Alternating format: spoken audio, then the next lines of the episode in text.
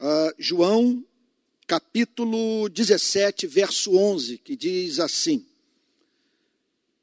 Não estou no mundo, mas eles continuam no mundo, enquanto vou para junto de ti. Pai Santo, guarda-os em teu nome, que me deste, para que eles sejam um, assim como nós somos um. Pai Santo, nós invocamos o teu nome nessa manhã, bendizendo pelas múltiplas manifestações do teu favor imerecido em nossas vidas. Não temos como enumerar as bênçãos recebidas.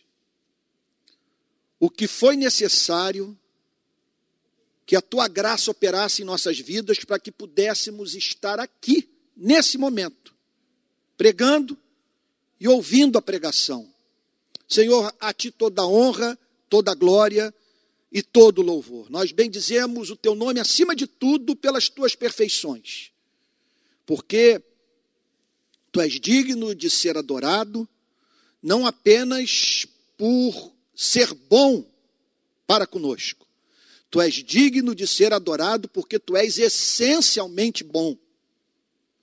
Perdoa os nossos pecados, Senhor o que há nas nossas vidas absolutamente incompatível com o Evangelho. Perdoa a dureza do nosso coração, a falta de amor, o egocentrismo, Senhor, tão presente em nossas vidas. Somos agressivos e egocêntricos, Senhor. Somos de berço, assim. Essa é a nossa natureza. Contudo, fomos transformados pela Sua graça. Recebemos um coração novo e que batalha, Senhor, com antigos maus hábitos. Vem em nosso socorro, Senhor, para que de modo algum deixemos de glorificar o Teu nome e o nosso ministério se torne inútil, Senhor. Senhor querido, e agora ilumina o texto.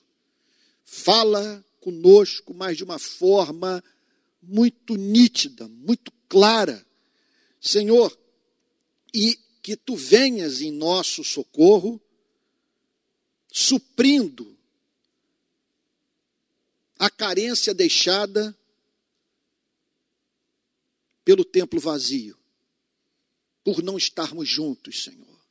Ó Deus, nós sabemos que nessa interação do púlpito com os bancos, há algo, Senhor, insubstituível, que uma transmissão como essa, Senhor, não é capaz de proporcionar mas contamos com teu espírito para que de modo novo, inusitado, surpreendente, o Senhor edifique a sua igreja no meio dessa tempestade pela qual a humanidade está atravessando. É o que te pedimos em nome de Jesus, com perdão dos nossos pecados. Amém. Irmãos queridos, a passagem é, é clara em descrever o propósito de Cristo com a sua oração. Cristo está para partir.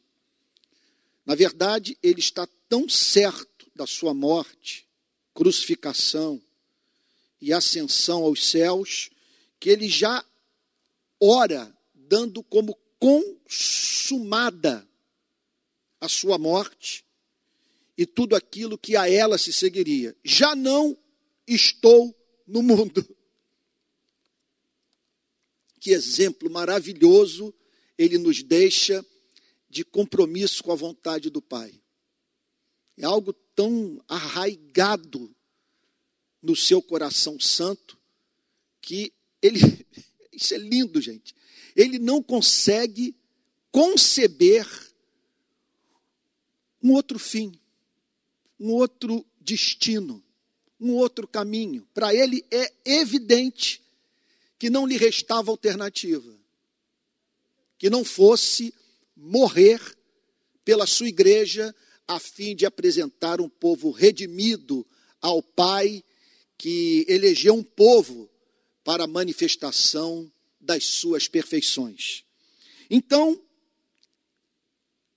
nós estamos aqui diante de um Salvador, eu diria, responsável. Por que responsável?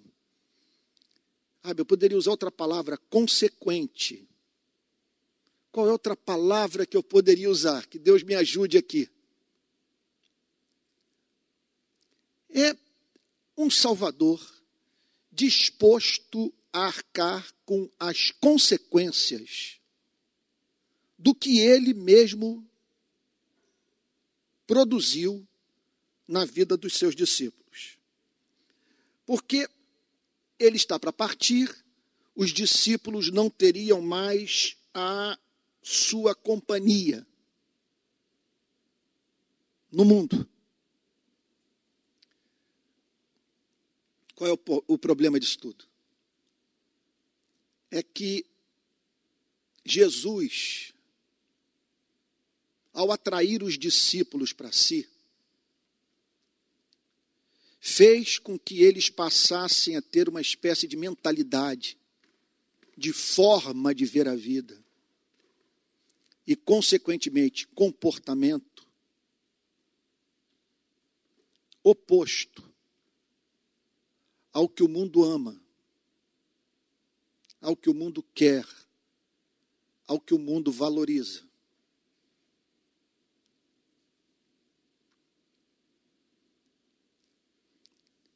Alguma coisa extraordinária. Ele está para partir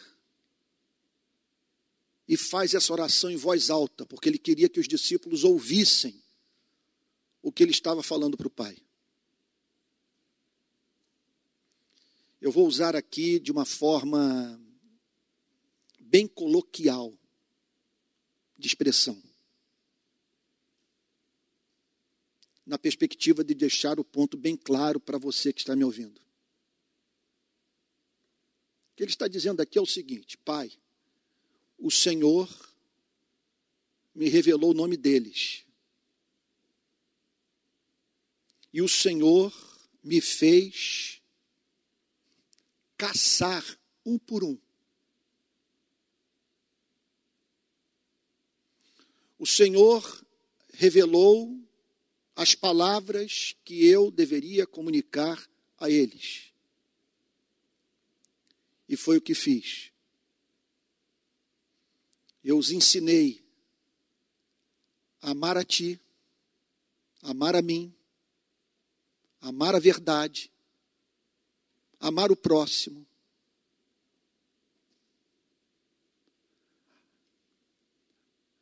Amar o meu evangelho. Eu estou partindo. Durante esses três anos de relacionamento com ele, eu não fiz outra coisa na vida, com eles, eu não fiz outra coisa na vida que não fosse me dedicar a esses homens. e daqui a pouco eu vou morrer. Eles não terão mais o convívio que mantiveram comigo nesses três anos de relacionamento intenso. Agora, Pai, vou usar aqui de uma oração, estou parafraseando a oração de Cristo, de uma forma bem coloquial, espero é, é, não desrespeitosa. Eu, eu tô, eu tô, eu, é, é, a, é a interpretação que eu faço da súplica. Pai, o Senhor e eu podemos mensurar a crueldade que fizemos com eles.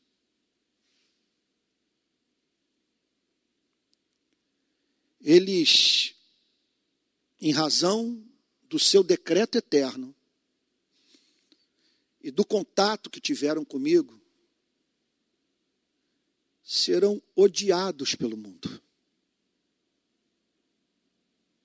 Eles serão perseguidos. judeus e gentios anelarão pela sua morte. Pai, daqui a pouco eu os deixarei, e me permita dizer, para tornar a oração mais concreta, para que a gente fuja daquela espécie de, de entendimento espiritual que nos faz ver a realidade do mundo espiritual como algo etéreo. Eu estou indo para o planeta onde Sua glória se manifesta. Eu estou voltando para casa para estar na Sua companhia. E eu os deixarei nesse inferno. Veja que o Senhor Jesus não está falando aqui dos conflitos que nós seres humanos enfrentamos nesse planeta, que são inerentes à vida em sociedade. Ele não está falando aqui sobre tragédias naturais, ele não está falando aqui sobre doença, sobre enfermidade, ele está falando aqui sobre a vida no mundo, nesse sistema de valores que é regido por alguma coisa radicalmente antagônica ao Evangelho. Então, nós estamos aqui, portanto, diante de um Salvador, repito, talvez a melhor palavra seja essa: responsável. Pai, eu incuti neles a verdade. E isso lhes custará caro. E eles não terão a minha companhia eu não estarei mais ao lado deles para orientá-los, adverti-los, encorajá-los. Por isso, eu peço que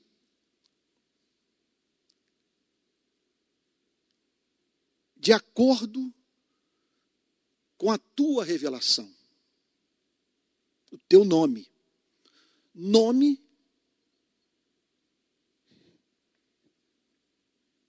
que a eles revelei.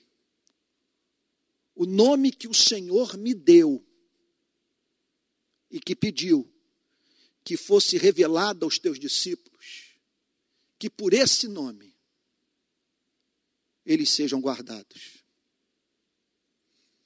Eles não darão conta dessa batalha se não forem objeto do seu cuidado providencial ininterrupto. Por isso, Pai Santo, guarda-os em teu nome que me deste, para que eles sejam um, assim como nós somos um.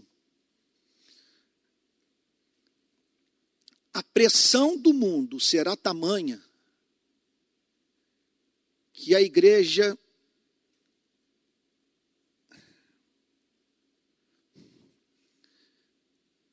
a igreja correrá o risco de se dissolver. Eles estarão no mundo, vivendo à luz do meu evangelho, submetidos, portanto, a tamanha pressão que poderá culminar até mesmo em incuráveis divisões entre eles. Eles serão engolidos pelo mundo e, como consequência dessa derrota, eles se dividirão. Pai Santo, só teremos uma igreja no mundo se o Senhor a proteger. Porque sem a sua graça, a igreja murcha. Irmãos amados, eu gostaria, em conexão a essa interpretação que, que acabei de fazer, do sentido mais geral do verso 11 de João 17, tratar três questões essenciais relacionadas ao texto. A primeira delas é a razão pela qual Cristo faz essa oração. A razão reside no fato de que Cristo não estará mais presente, possibilitando assim, ou impossibilitando assim, os discípulos de terem acesso a Ele, ouvirem suas admoestações, receberem suas palavras de incentivo. E serem orientados pelo seu Salvador. Então, a, o primeiro motivo dessa oração, guarda-os em teu nome, relaciona-se ao fato de que é, essa ausência custaria muito caro para os onze discípulos. Não são poucos os momentos da minha vida, eu presumo que isso acontece também com você, em que estou lidando com problemas, com fraquezas, com tentações, com decisões a tomar, sem me sentir de posse de recurso que me permita saber o que fazer com o que a vida está me apresentando. E não são poucos os momentos que eu digo para Cristo: tudo que eu amaria era que o Senhor se manifestasse a mim. De uma forma muito clara, porque eu não quero entristecê-lo. Eu não quero deixar de cumprir a sua vontade. Eu não quero, conforme se costuma dizer, me perdoe o lugar comum, buscar uma zona de conforto. Mas, Senhor, simplesmente eu não sei o que fazer. Durante aqueles três anos de convívio com Cristo, os discípulos tinham acesso físico, tangível, ao seu Salvador. E a partir da ascensão de Cristo aos céus, sua morte, sepultamento, ressurreição e ascensão, os discípulos não teriam mais essa companhia. Então, não haveria mais espaço para aquele, para aquele contato vivo, para a verdade que é comunicada pelo olhar de Cristo, pela expressão facial do Salvador. Então não haveria mais espaço na vida deles, do ponto de vista da sua relação com Cristo, ao qual eles passaram a amar, para o contato direto, sem intermediários, iniludível, com a verdade pura, saída dos lábios de Cristo. Então, é claro que isso representa é, um problema para você e para mim. Porque, veja só, pode para prestar atenção. Cristo partiria e deixando com os seus discípulos a sua mensagem. Meu Deus, o que haveria de mudar a partir desse momento? A verdade seria discernida, levada às suas conclusões lógicas, aplicada por meio do diálogo, travado entre os próprios cristãos. Então, preste atenção.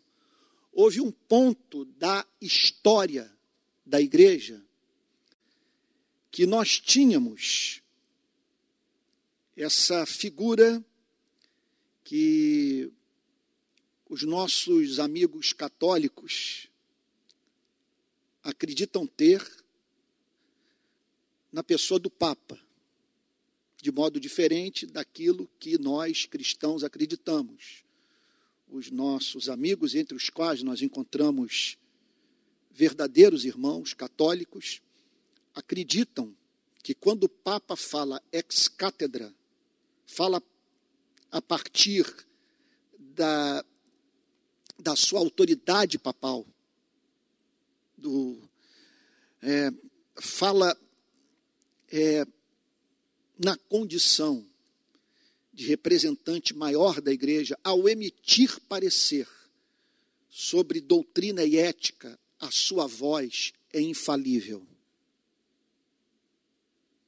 Então, tudo que a igreja precisa fazer é aguardar a voz do Vaticano. O que o Papa tem a dizer.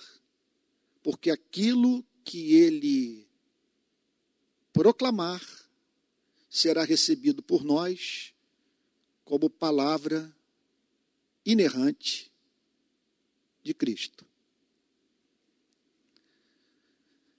Então, nós não acreditamos, nós cristãos protestantes, num sumo pontífice. Nós não temos entre nós e o Criador um mediador humano,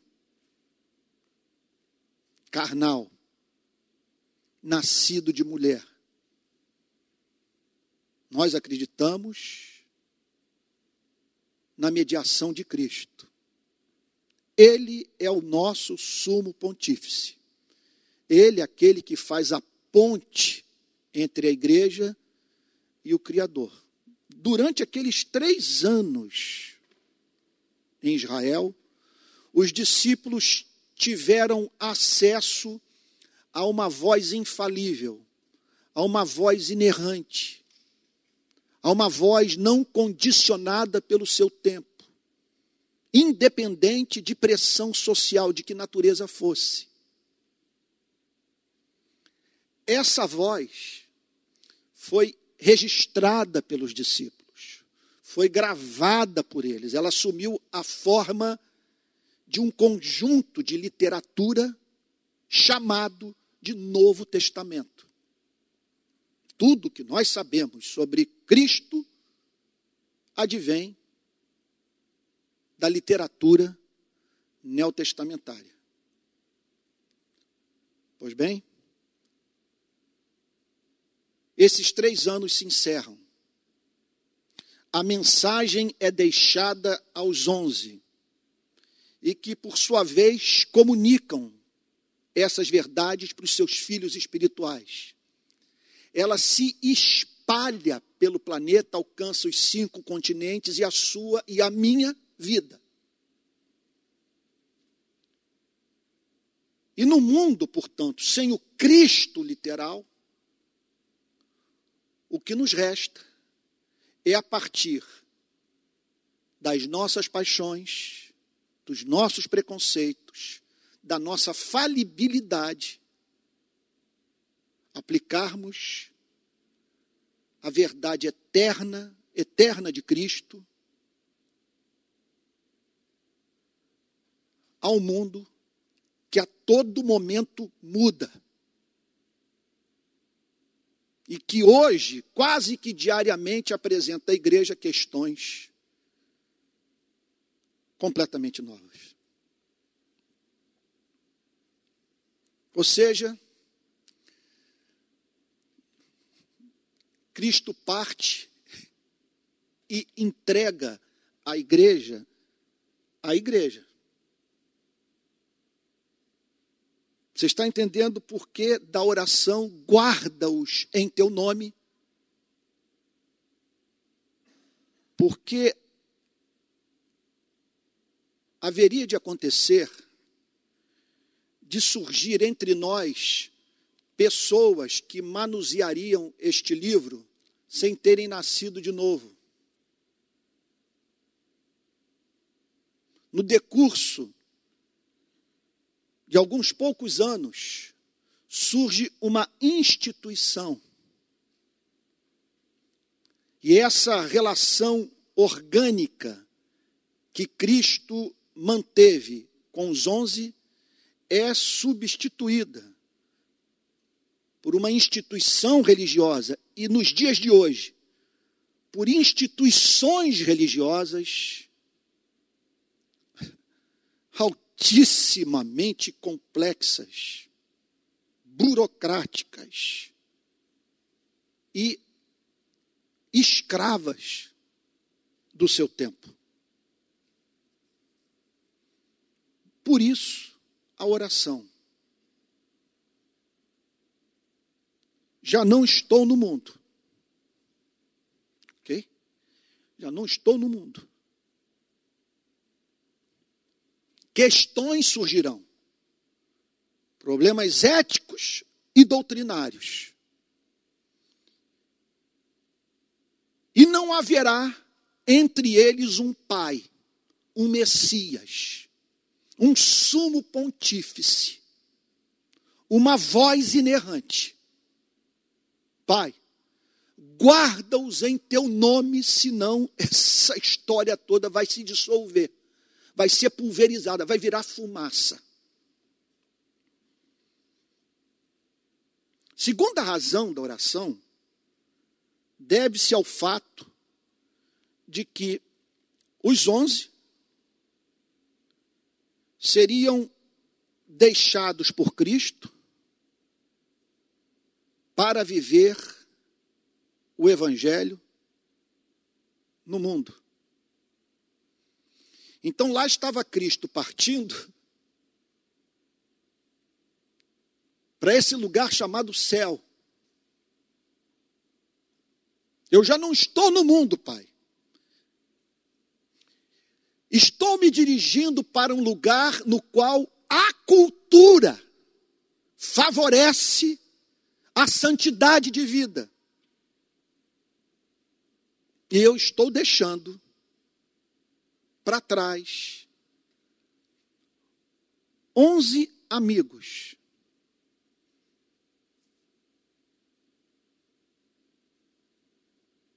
Aos quais ensinei a amar o seu Criador. Irmãos queridos, quando o Senhor Jesus declara: Já não estou no mundo, mas eles continuam no mundo, que o Senhor Jesus está dizendo é o seguinte: me permita re eh, repetir. É, eu fiz uma covardia com eles. Eu incuti nele, neles valores. Eu os fiz descobrir certas verdades. E os, e os chamei para uma espécie de vida. Veja, que é diametralmente oposta ao mundo. Porque o que caracteriza o mundo? Em primeiro lugar, esse sistema de valores que rege o planeta, que rege países de direita, países de esquerda, países de centro, é um sistema de valores que abomina Cristo. Veja, Cristo só é celebrado nesse planeta quando ele é completamente desfigurado. Porque quando ele é transformado numa, numa figura patética, num pobre coitado, de quem nós sentimos pena, às vezes eu vejo progressistas falando sobre Cristo, Sabe, de modo que eu sou levado a dizer: olha, esse Cristo aí é um Cristo que carece da minha compaixão, porque vocês estão me falando de um prisioneiro político que nada pode fazer para evitar a sua morte. Um bom homem que peitou o sistema e que por isso o odiou e o matou. Só que o Cristo da Bíblia está longe de ser esse pobre, esse pobre coitado indefeso, que foi morto pela religião associada ao, ao, ao Estado, poder religioso, associado ao poder político. Ele mesmo diz: se eu quisesse, eu pedia agora uma legião de anjos para me livrar dessa morte. Essa morte não é a morte de um prisioneiro político, de um pobre coitado, de um garoto de 33 anos indefeso. É a morte de um redentor. Eis o Cordeiro de Deus, foi o que João Batista disse, que tira o pecado do mundo. É o Cordeiro. Aquele que haveria de ser imolado. Porque era necessário que um da espécie humana morresse. A fim de que a possibilidade da redenção se tornasse concreta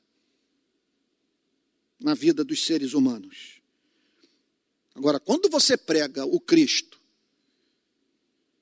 que não é apenas o Cristo que salvou a, mu a mulher pecadora adúltera do apedrejamento no templo. Quando você prega um Cristo, que não é apenas o Cristo que alimentou os famintos. Quando você pega, prega um Cristo, que não é apenas o Cristo que, trocou, que tocou nas feridas dos leprosos. Quando você proclama um Cristo que diz: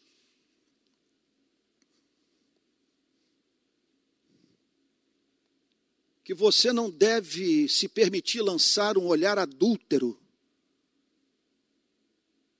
sobre a mulher do seu irmão.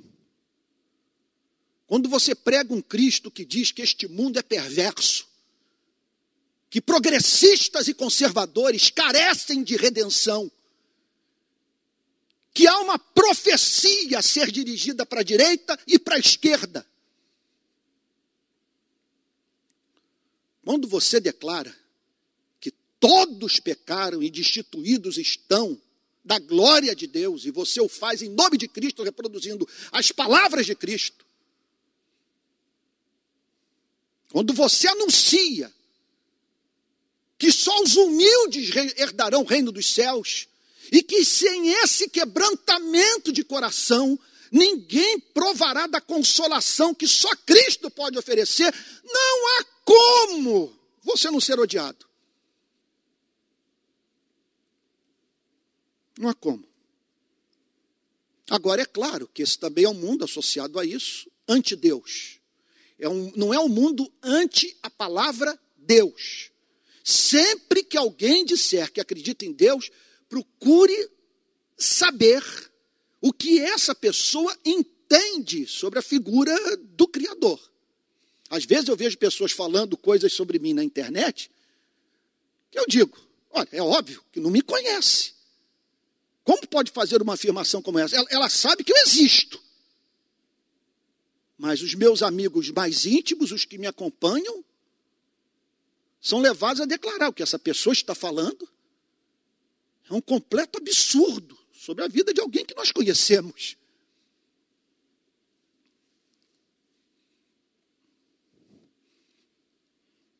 Então, esse é um mundo ante o Deus verdadeiro. O Deus que considera esse planeta como um planeta que se encontra em rebelião, que está para ser julgado, e a única esperança Para os rebeldes, é que eles deponham armas. Porque o rei contra o qual eles se rebelaram é infinito em paciência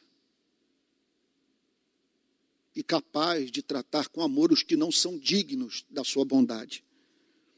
É claro que esse mundo também é um mundo anti-amor. Anti-amor. Eu, esses últimos dias, eu estudei um bocado psicanálise. Eu me per, permita dizer o seguinte: eu, eu, eu, eu procuro durante o ano oferecer uma dieta equilibrada a mim mesmo, de modo que eu lide com os mais diferentes campos do pensamento, é, a fim de desenvolver uma simetria de discurso, de pregação, de compromisso ético. Então eu li muito esse ano sobre teologia pastoral em razão de um curso que eu vou dar pela internet li muito sobre política, em razão da minha militância. li muito sobre teologia sistemática. Então, porque sou ministro do Evangelho e tenho que manter essas verdades sempre frescas na minha cabeça. E agora, no final do ano, eu fui despertado para ler Jung, a chamada psicologia analítica e psicanálise. Tá? É, quer dizer, forma de, de, de, incursão ao psiquismo humano, uma técnica desenvolvida por um homem chamado Sigmund Freud. Agora, interessante o que Freud fala sobre o comunismo. Ele diz a seguinte coisa. Eu não sei se eu mencionei isso na semana passada, me perdoe se eu estou repetindo. Olha, eu não sei dizer é, se a abolição da propriedade privada vai favorecer a economia. Agora, o que eu posso declarar é que o comunismo está estribado em bases psicológicas insustentáveis. E o que, que ele diz? Que o comunismo acredita, na opinião de Freud, e é de fato é isso que é ensinado pelos comunistas, que com a eliminação da propriedade privada e esse modelo de sociedade sem classes sociais, todos vivendo, portanto, na mesma classe social, ele eliminaria os conflitos entre os homens. O que que Freud diz? Isso é romantismo puro. Porque no meu trabalho clínico, ouvindo pessoas ininterruptamente, pessoas que falam de tudo comigo, que se abrem comigo. Pessoas que, que, que revelam o, o, o seu passado, especialmente naqueles momentos em que a transferência é consumada, em que há uma mudança da relação do, do paciente com o seu analista, em que se estabelece tamanha confiança, tamanho amor, que aquilo que havia sido esquecido emerge e o paciente fala, e diz Freud, de modo inclusive é, é, visual. Ele encena o seu passado, tamanha a confiança que ele desenvolve em relação ao analista. O tema é muito mais, é, é muito mais é, é extenso, mais profundo do que eu estou falando, mas em, em linhas gerais é, é isso que ele diz. E ele comenta: e no meu trabalho clínico, uma das maiores certezas que eu tenho referente à natureza humana é que é que o ser humano é agressivo.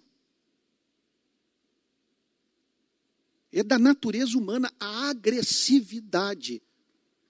E eu sei de pessoas que adoeceram, desenvolveram neuroses pelo simples fato de terem sufocado essa agressividade.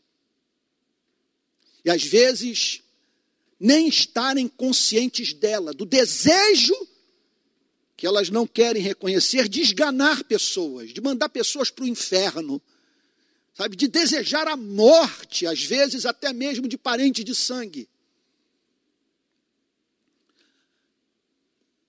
É isso que o cristianismo ensina. Nesse ponto, a psicanálise está apresentando o mesmo diagnóstico da fé cristã. Ora, o que, que o apóstolo Paulo declara, por exemplo, numa passagem clássica, ele fala sobre a natureza humana. Não há justo nem sequer um. Não há quem entenda, não há quem busque a Deus. Todos se extraviaram ou se desviaram e juntamente se tornaram inúteis. Não há quem faça o bem, não há nenhum sequer.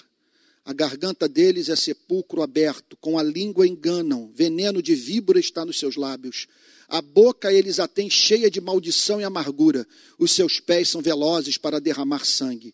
Nos seus caminhos há destruição e miséria. Eles não conhecem o caminho da paz. E, em suma, não há temor de Deus diante dos seus olhos. Então, esse é um mundo anti-amor. E é, e é um mundo caracterizado por tamanha agressividade que quando surge alguém fazendo oposição ao egoísmo humano, denunciando as injustiças presentes, essa pessoa passa a ser tratada como excêntrica. E é óbvio, o mundo anti-verdade. Mundo que que mente muito. Porque antes do interesse pela verdade, habita em nosso coração interesse pela nossa felicidade pessoal. E essa paixão que nós temos por nós mesmos corrompe as nossas análises racionais. Sendo assim, o que é o cristão? O cristão é alguém que está em oposição ao ódio a Cristo, à indiferença para com Deus, ao desamor e à mentira. Você está entendendo o porquê da oração? Pai, guarda-os em teu nome, porque eu os ensinei a me amar, a amar a ti, a desejar o amor e ansiar pela verdade. Se o Senhor não os guardar, eles serão devorados pelo mundo. E por fim, última razão para essa oração. Por que ele orou? Porque a igreja hoje ocupa o lugar de Cristo. Quando ele diz: Já não estou no mundo, mas eles continuam no mundo, o que ele está dizendo, o que ele falou naquele dia, a poucas horas da sua crucificação, é a seguinte coisa: Eu estou partindo e vou deixar onze pequenas cópias de mim. Cristo não está mais fisicamente no mundo. Agora, onde encontrar os seus braços? Onde ouvir sua voz?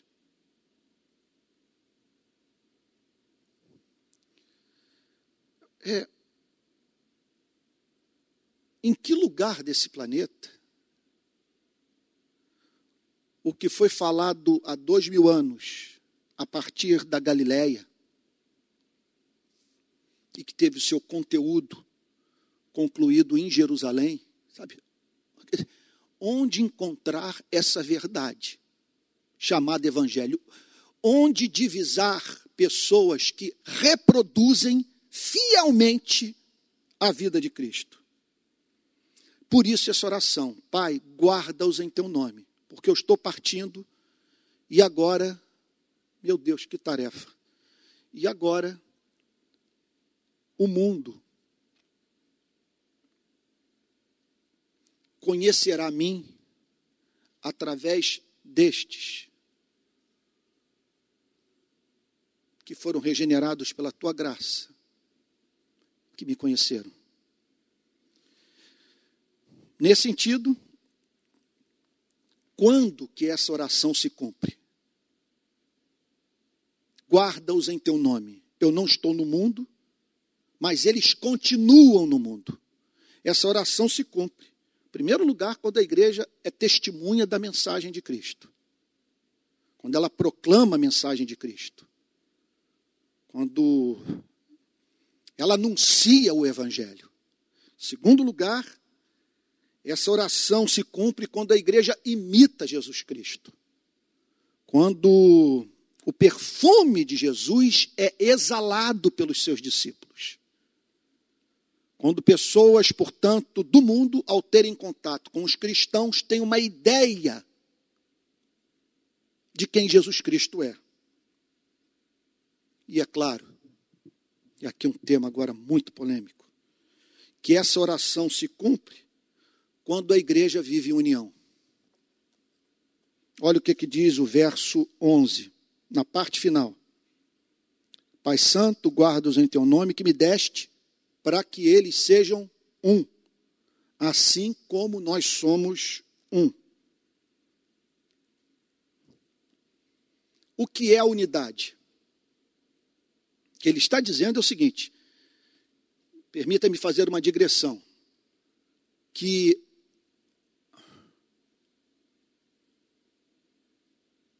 o mundo só saberá que Cristo está presente na igreja quando o amor entre os próprios cristãos for evidente.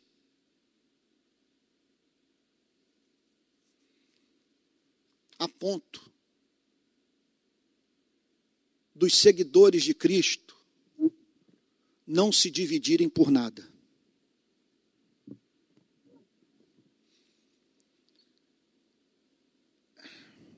Essa unidade é uma unidade que tem como referência a essência de Deus. Aquilo que os teólogos chamam de união antológica e união econômica. O que, é que eles querem dizer com isso? Há uma unidade ontológica em Deus. O Pai, o Filho e o Espírito Santo são da mesma essência. Agora, há também é, uma administração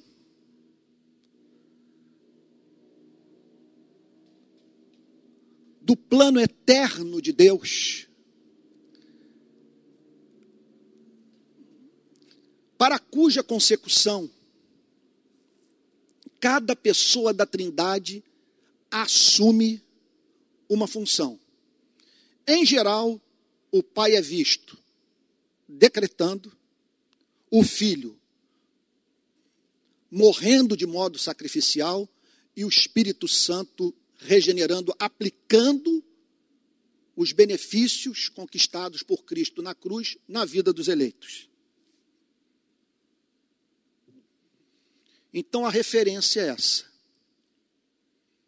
É unidade a partir da compreensão de que somos portadores da mesma essência espiritual. Somos irmãos. De maneira que eu estou mais próximo de um cristão norte-americano, europeu, africano, do que estou de um cidadão brasileiro que não sente o amor que eu sinto por Cristo, que não me impede de servi-lo e amá-lo. Ele é meu irmão, porque fomos gerados pelo mesmo Pai, somos criaturas de Deus. Mas ele não é meu irmão do ponto de vista da fé do amor por Jesus, do compromisso com o Evangelho, do novo nascimento espiritual. Essa, portanto, deve ser uma unidade que almeje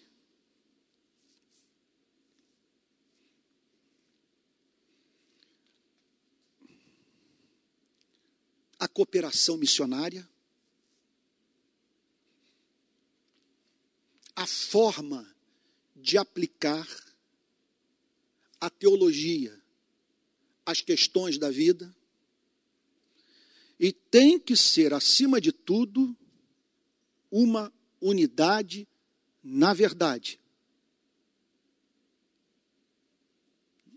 Não faz o mínimo sentido nós falarmos em preservação da unidade da igreja às expensas do compromisso com a verdade. Porque aí deixamos de ter uma igreja.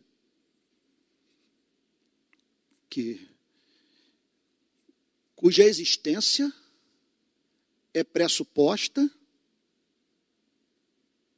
por uma fé comum que faz com que pessoas se relacionem umas com as outras a partir de verdades centrais trazidas por Cristo e que faz com que vivam em união.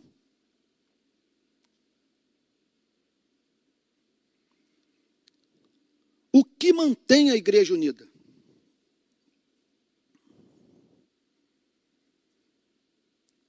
sem a mínima dúvida, o cumprimento dessa oração. Pai, guarda-os em teu nome.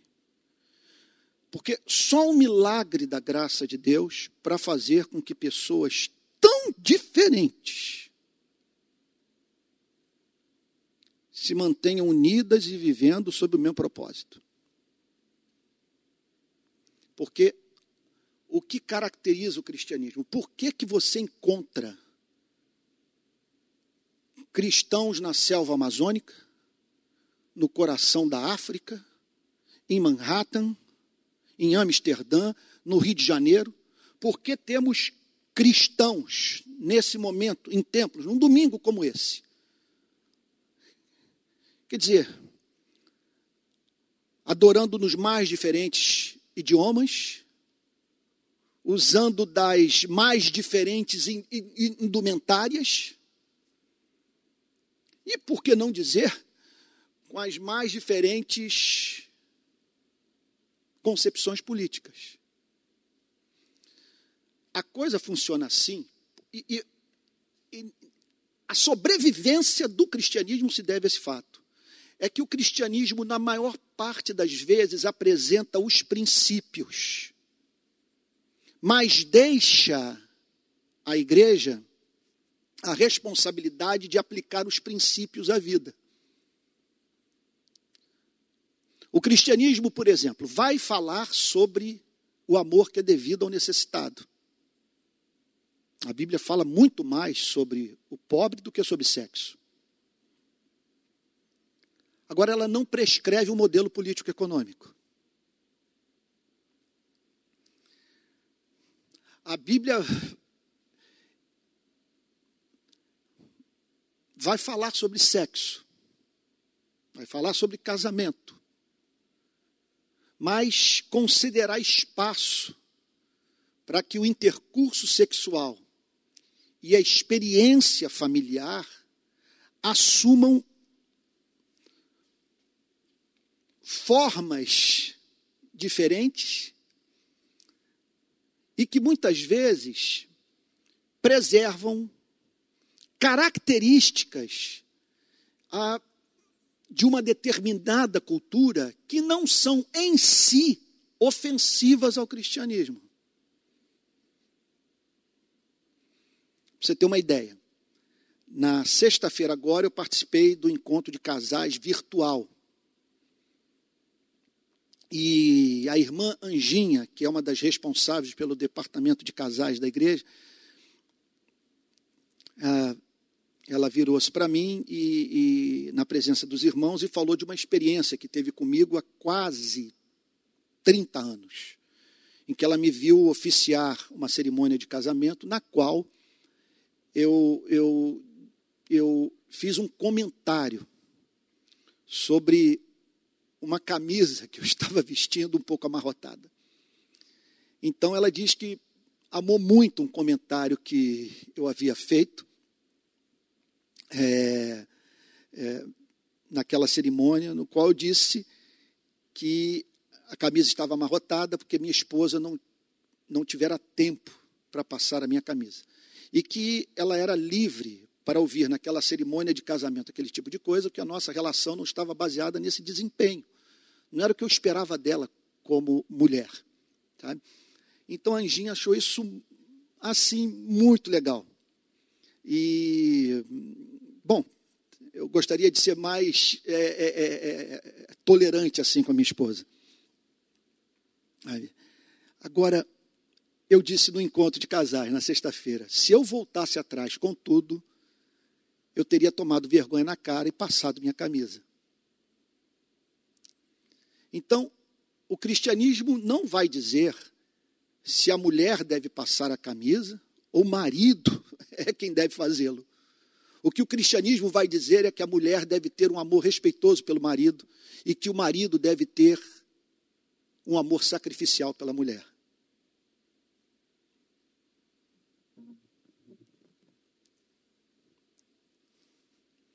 Quando que a igreja se divide? Isso é tema para nós ficarmos aqui o domingo inteiro falando.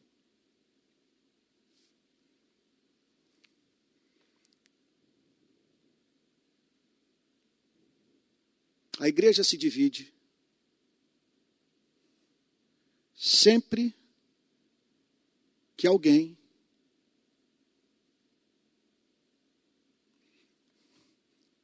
acrescenta ao cristianismo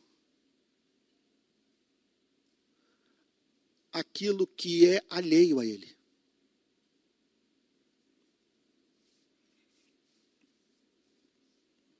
Por exemplo, você faz parte de uma igreja na qual o pastor ensina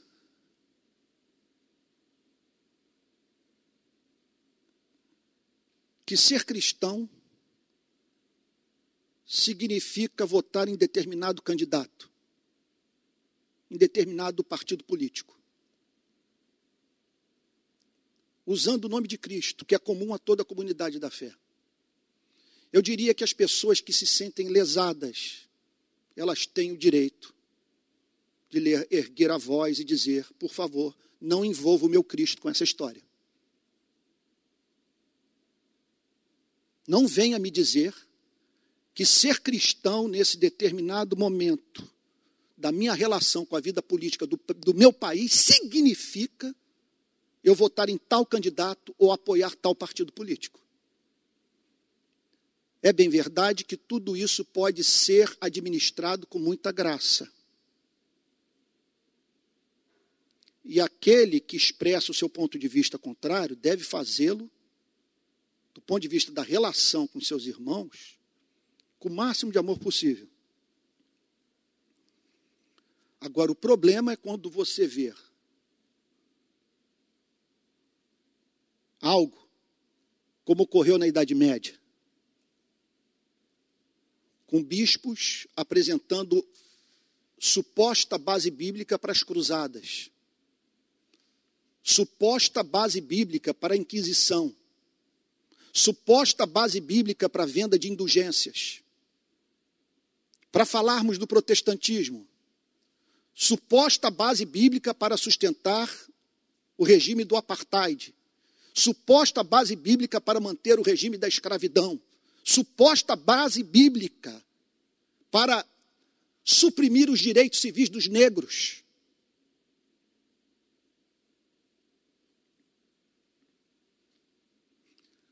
Por isso, oração. Pai, guarda-os em teu nome para que eles vivam em unidade, porque essa unidade é sobrenatural, não é da natureza humana viver em harmonia com o próximo, especialmente quando o próximo é visto como o outro.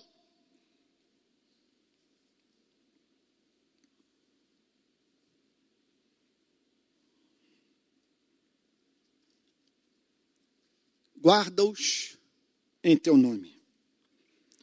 Qual a esperança, portanto, de nós não sucumbirmos ao mundo, à ausência de Cristo e ao fato de não termos Cristo mais no nosso meio e a interpretação da vontade de Cristo ser feita por você e por mim. Isso tudo não desaguar numa guerra fratricida no seio da própria igreja. A esperança consiste em três fatos. Primeiro, o interesse de Cristo por nós. Aqui está ele partindo e dizendo o seguinte: Pai, eu estou voltando para ti. Eu não tenho preocupação maior na vida do que o desejo de ver os meus amigos, os meus irmãos, os meus discípulos, vivendo a verdade, encarnando a verdade e unidos em amor. Porque eu tenho esperança de que isso vai dar certo. Porque você deve ter esperança. Por que tem dado certo? Porque temos uma igreja hoje. Me mostre instituição capaz de rivalizar com essa. Do ponto de vista da vinda de Cristo, não vamos nem falar da, da igreja que existia antes de Cristo.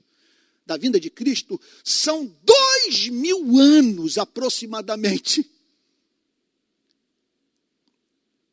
nos quais se cumpriram a promessa.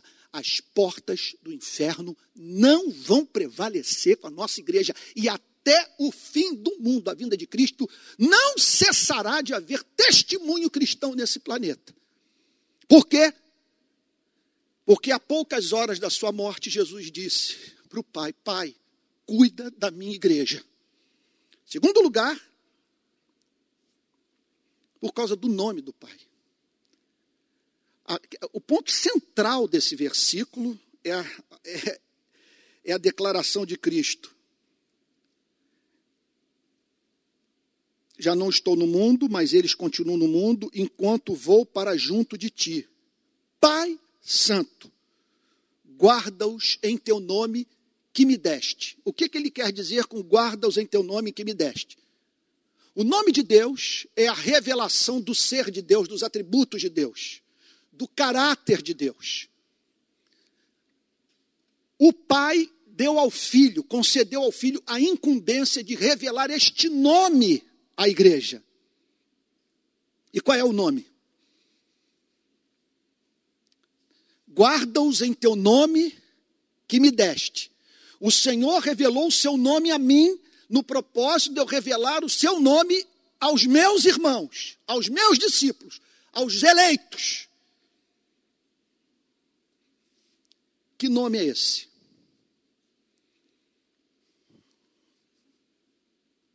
A própria forma de Jesus orar já denuncia. Ele se entrega voltando a Freud, Freud diz que nós estamos o tempo todo nos entregando. No ato de mexer no botão da camisa, no tamborilar dos dedos, nos atos falhos, nos nomes que nós esquecemos, nas piadas que contamos, nós estamos sempre revelando a intenção inconsciente.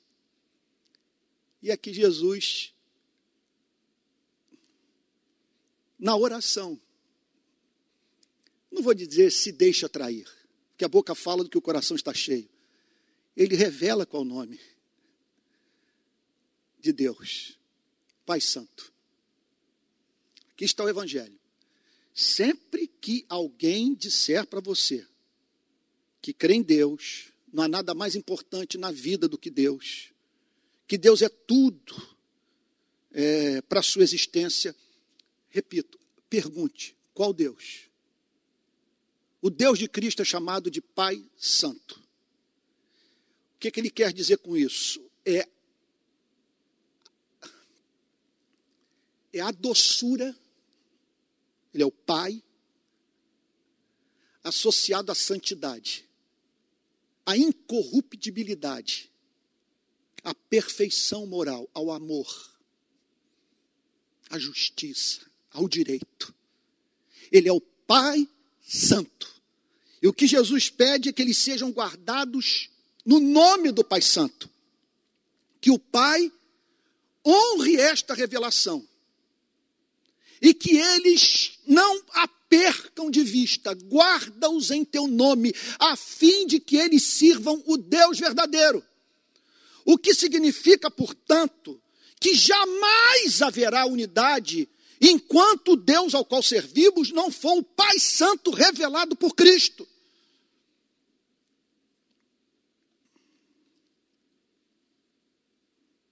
Qual é a nossa esperança? O pacto da redenção. O Pai predestinou a igreja para esta redenção e o Filho assumiu a responsabilidade de dar a sua vida por ela.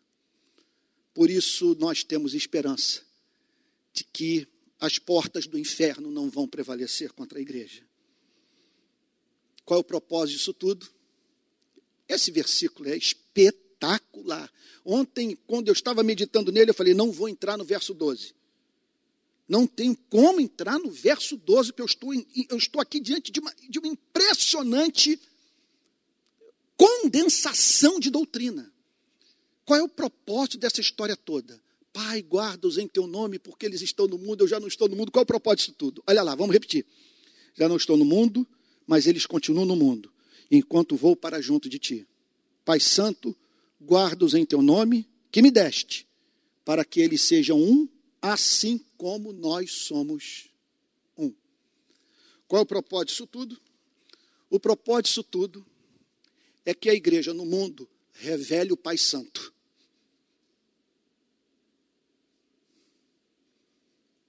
Pai nosso que estás nos céus, santificado seja o teu nome. Que o, seu, o teu nome seja visto como santo pelos seres humanos. Essa é a missão da igreja. E por fim, qual o propósito tudo? Por que essa proteção? Ela passa quase despercebida ela se encontra ali no meio do versículo. E revelando, portanto, qual é o propósito final disso tudo. Já não estou no mundo, mas eles continuam no mundo enquanto vou para junto de ti. O propósito é que nós tomemos o caminho de Cristo, ir para junto do Pai.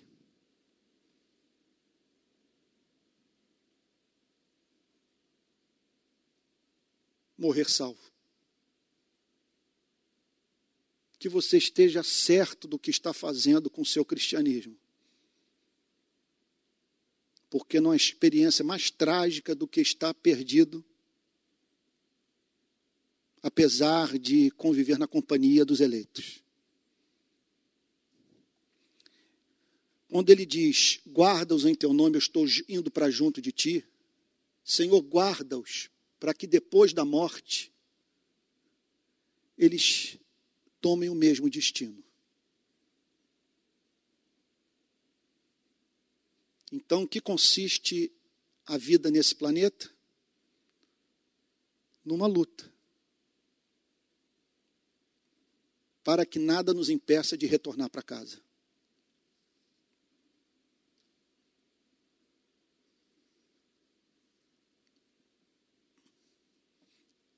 Bom, vamos orar? Não vai dar para fazer aplicação, que eu já estourei o horário. É a, a dificuldade de você, no púlpito, abordar um texto como esse. É muito rico. Vamos ter um momento de oração, deixa a aplicação. Quem sabe para o domingo que vem, a gente faz uma recapitulação e entra no verso 12. Mas eu espero que você possa estar aí agora dizendo: Pai Santo, hoje o Senhor falou comigo. Vamos orar. Pai Santo, que essa pregação sirva para o cumprimento da oração de Cristo. Que o Senhor a use para guardar a tua igreja.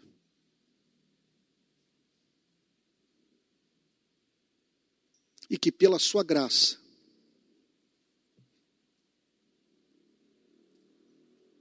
todos aqueles que estão me ouvindo nessa manhã estejam nesse caminho que conduz ao céu, a fim de um dia estarem nesse planeta santo sobre o qual Cristo reina. No nome de quem oramos, com perdão dos nossos pecados. Amém.